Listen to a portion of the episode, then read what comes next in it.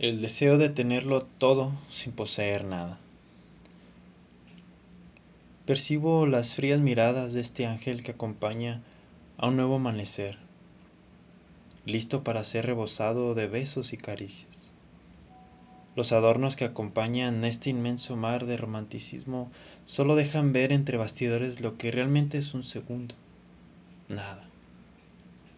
Y de eso quiero hablar esta noche sin que este aroma a tabaco detenga el dulce ruido de los grillos susurrando entre los charcos rezagados de la lluvia que cayó hace miles de años, cuando yo era aún una roca de plata.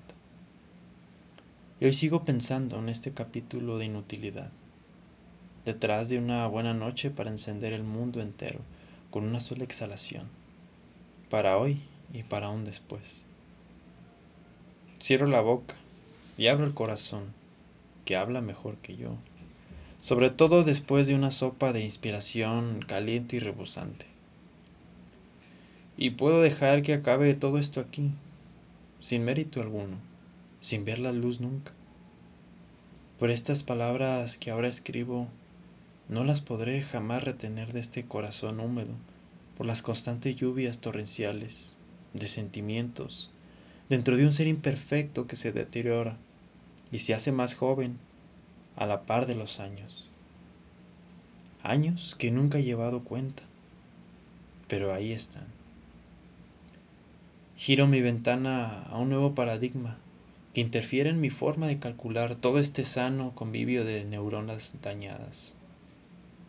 Sintiendo pesadas mis pestañas por la volatilidad de estos minutos, al lado de aquella estrella incandescente y hermosa, mi musa una y otra vez, dejando que corran las voces sobre mi desaparición repentina de la función de esta noche.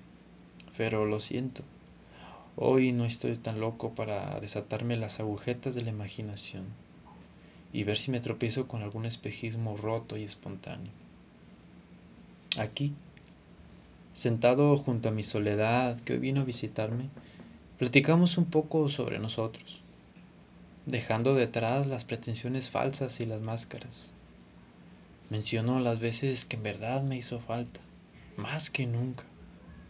¿Y qué puedo hacer si fueron tantas veces necesitándola? Sus brazos tibios y únicos, incomparables. Soy de verdad y soy una ficción, que se encierra en las trampas del tiempo y el espacio dentro de un mundo utópico creado por nuestras conciencias adormecidas, por la sensación de inutilidad dentro de un espacio vacío en la cabeza de alguna criatura humana.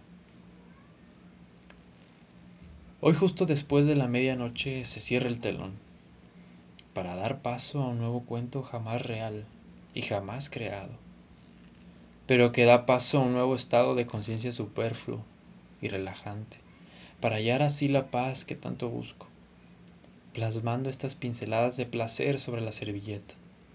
Unas letras más que decir, o nada por lo cual abrir la boca. Eso es todo lo que sé, y lo único que deseo saber.